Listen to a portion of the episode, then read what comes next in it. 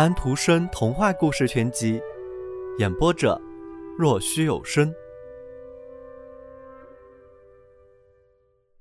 第十页，月亮说道：“我认识一位老姑娘，她每年冬天都穿一件黄色锦缎裘皮衣，这裘皮衣总是新的，也总是她的时装。每年夏天，她总戴同一顶草帽。”而且，我觉得他总是穿着同一件蓝灰的衣服。他只到街对面一个老年的女朋友家去串门，可是近几年他不去了，因为那位女朋友去世了。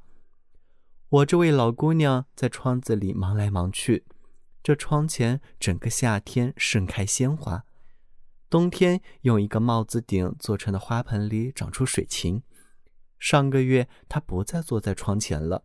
不过他还活着，我很清楚，因为我并没有见他和他的朋友常说的那次长途旅行。当时他说道：“是啊，当我死去以后，我要远远的旅行一次，比我一生去过的地方还要远。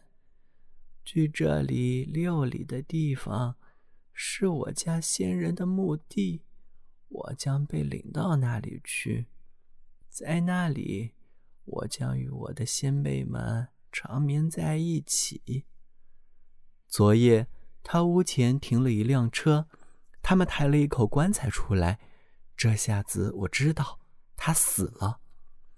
他们在棺材周围裹上了草席，把车赶走了。这位去年一年足不出户的安详的老姑娘在里面长眠了。车子急速驶出了城，好像是去远足似的。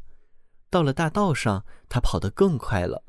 赶车的小伙子几次回头张望，我觉得他是害怕见到他穿着那件黄锦缎裘皮衣坐在后面的棺材上，所以他才拼命地乱打那几匹马，绷紧缰绳，整得几匹马口流沫子。这些马口齿都不大，性子很烈。一只野兔跳过大道，马儿惊了一下，更加飞快地跑了起来。那个安详的老姑娘，自己生前一辈子只在家里缓慢地走着圆圈，安度着时光。现在死后，在尽是碎石土堆的大道上奔驰起来了。裹着草席的棺材被颠出车子，掉到了大道上，而马、车和小伙子则飞速地奔驰而去。云雀在田野里飞起，在棺材上空唱着晨歌，歇到了棺材上，用嘴喙啄着草席，就像要把席子撕碎。